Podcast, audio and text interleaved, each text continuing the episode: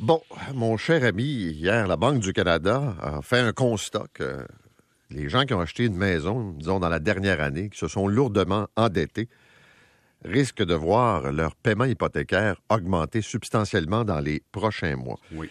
Bon, ça, c'est, le, comme on dit, la déclaration officielle. J'essaie de voir, toi qui es l'expert, concrètement, qu'est-ce que ça veut dire? Quelqu'un qui nous écoute ce matin, là, mettons, je sais pas, il y a une hypothèque de 500 000, 600 000. Qu'est-ce que ça peut vouloir dire là, dans les prochaines semaines, prochains mois? Un, ça dépend de son point de départ. Ouais. Puis, tu sais, il n'y a pas besoin d'être un expert pour ça. Là, ils peuvent aller sur le, le calculateur, un calculateur hypothécaire, puis se dire, regarde, quand j'ai signé, mon taux hypothécaire est à combien? Mais quelqu'un qui signe aujourd'hui paye 1,25 de plus variable que dans le creux de la pandémie et paye probablement 1 à 1,5% de moins que ce que ça va être l'année prochaine. Et donc, l'amplitude de la hausse du taux directeur, donc qui influence le taux variable, entre le creux de la pandémie puis le maximum après la hausse, probablement va être autour de 2,75% de plus. Donc, en français, je t'ai fait un calcul, pas sur une maison de 500 000 puis OK. mise de fonds de 100 000, donc 400 000 de prêt, on pourra extrapoler après. Ouais, ouais. Mais disons que la personne va payer probablement autour de 4,25 l'année prochaine. Donc, environ par mois, là, 2158 pièces. Et si aujourd'hui, si elle paye le meilleur taux aujourd'hui que tu peux négocier aujourd'hui, c'est environ 2,75 variable. Donc, c'est 1842 pièces. Donc, la différence, c'est pas, c'est pas énorme. C'est pas, c'est quelques centaines de dollars. C'est pas, euh, C'est-à-dire que c'est pas énorme, mais en même temps, quand tu calcules l'augmentation, je sais pas, moi, du prix de euh, de l'épicerie, de les l'essence, assurances. les assurances, à un moment enfants. donné, là, ça veut dire que tu as besoin de dégager une coupe de 100 pièces de plus dans ton Pas budget. compliqué. Sur mon prêt de 400 000, là, Ouais. entre aujourd'hui et l'année prochaine, probablement que par mois, ça représente un 300 pièces une commande d'épicerie. Puis si vous avez signé dans le creux de la pandémie un excellent taux, puis que ça va augmenter à des taux directeurs de 3% l'année prochaine pour vous donner un taux de paiement à vous de 4,25, vous allez vous retrouver probablement avec un 600 pièces de plus par mois par rapport au creux. Fait que tu vois, ça peut être dépendant de quand vous avez signé. Ouais. Puis tu as les gens qui ont déjà signé qui, eux, n'ont pas encore l'impact.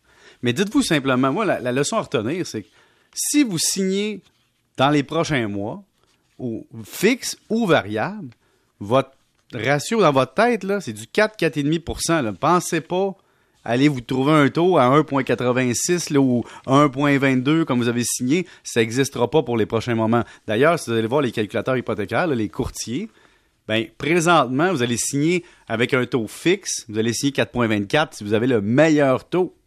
Puis si vous avez un taux variable, vous allez signer beaucoup moins. C'est sûr, vous allez signer, je sais pas moi, 2,75. Là, tu me dis, ouais, mais Pierre-Yves, 2,75, c'est parfait, ça. Ouais, mais si on augmente les taux de 1,25, combien ça donne? Calculatrice, 4,25. Et donc, ça dépend de combien les taux vont augmenter et quel rabais vous pouvez négocier sur le variable. Mais chose certaine, les seuls gagnants, ce sont ceux qui ont signé fixe, garanti à un moment précis, très bon dans le, temps. Donc, mettons, il y a quelques mois, puis qui ont réussi à négocier un taux qui avait de l'allure. Parfait. Maintenant, tu me parles de mesures fiscales, des mesures euh, fiscales imparfaites du gouvernement fédéral. Oui, c'est parce que le gouvernement provincial a annoncé hier, on va copier-coller les mesures fiscales fédérales parce que c'est plus simple. On va se le dire. Là. Ministre des Finances, faut pas commencer à faire des mesures différentes, mais rapidement. Il y a trois mesures qui sont quand même pour les particuliers importantes. Le CELIAP, c'est-à-dire que ça va être déductible non seulement au fédéral, mais aussi au provincial. Ça, c'est quoi déjà? là? Ça, c'est le compte d'épargne libre d'impôt pour l'achat d'une première propriété. Donc, vous allez pouvoir mettre jusqu'à 8 000 par année, donc 40 000 OK. sur 5 ans, le déduire à 100% le retirer sans impact fiscal. Donc, c'est un, rap que tu peux déduire, puis qu'en plus, tu peux ne pas payer d'impôt au retrait. Le problème là-dessus, encore une fois, ça aide qui, Paul? Ça aide le monde qui ont des grosses déductions, donc des gros revenus. C'est quoi le but de la mesure? Aider les gens à acheter une maison, donc c'est pas les gros revenus d'habitude. Belle cohérence. Surtout qu'on veut on veut aider le monde à payer plus cher leur maison, on va leur donner plus d'argent pour mettre sa mise de fonds. On jase. Comme on dirait chez M. Morneau, c'est une belle mesure de l'apparence, mais dans la substance économique, ça fonctionne pas. L'autre affaire, c'est le crédit d'impôt pour l'achat d'une première propriété. Le provincial dit, nous autres, si on va embarquer, là, vous allez pouvoir recevoir jusqu'à 1500 au lieu de 750 de crédit d'impôt. Faites attention, tout le monde. Au Québec, on a ce qu'on appelle l'abattement provincial. Donc, toutes les mesures annoncées au fédéral sont pas aussi payantes pour nous. Donc, le 750$, piastres, nous, c'est 626 qu'on a dans nos poches à la place. OK, mais là, je comprends pas. Pourquoi c'est moins pour nous autres? Parce que quand tu payes de l'impôt fédéral, Ouais. tu as un esprit, l'impôt provincial. Le gouvernement dit il y a un abattement entre les deux. Il y a un pourcentage qui dit on paye peut-être trop d'impôts fédéral parce qu'on a déjà de l'impôt provincial sur une mesure équivalente avec une compétence provinciale.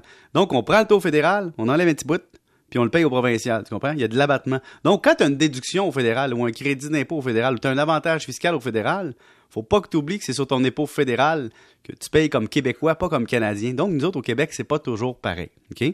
L'autre point bien, bien important, c'est de se dire que j'achète pas de maison de 500 000 parce que j'ai un crédit d'impôt de 700 à la fin de l'année. Donc, on a beau le bonifier, oui, ça donne de l'argent aux poches d'un monde, mais ça change pas le comportement des gens, puis ça n'aide pas tant que ça le monde. Oui, ça donne une coupe de sang, mais je veux dire, tu mets ça, c'est un bonbon qui arrive mélangé dans la déclaration de revenus en fin d'année, les gens le voient pas, et donc, ça fait juste un bonbon dans l'annonce. Mais dans réalité, si je me paye une maison d'un demi-million, puis que je fais ça parce que j'ai un crédit d'impôt, je suis un peu tata, excuse-moi, je suis un peu direct un matin. Puis l'autre point, c'est la règle anti-flip.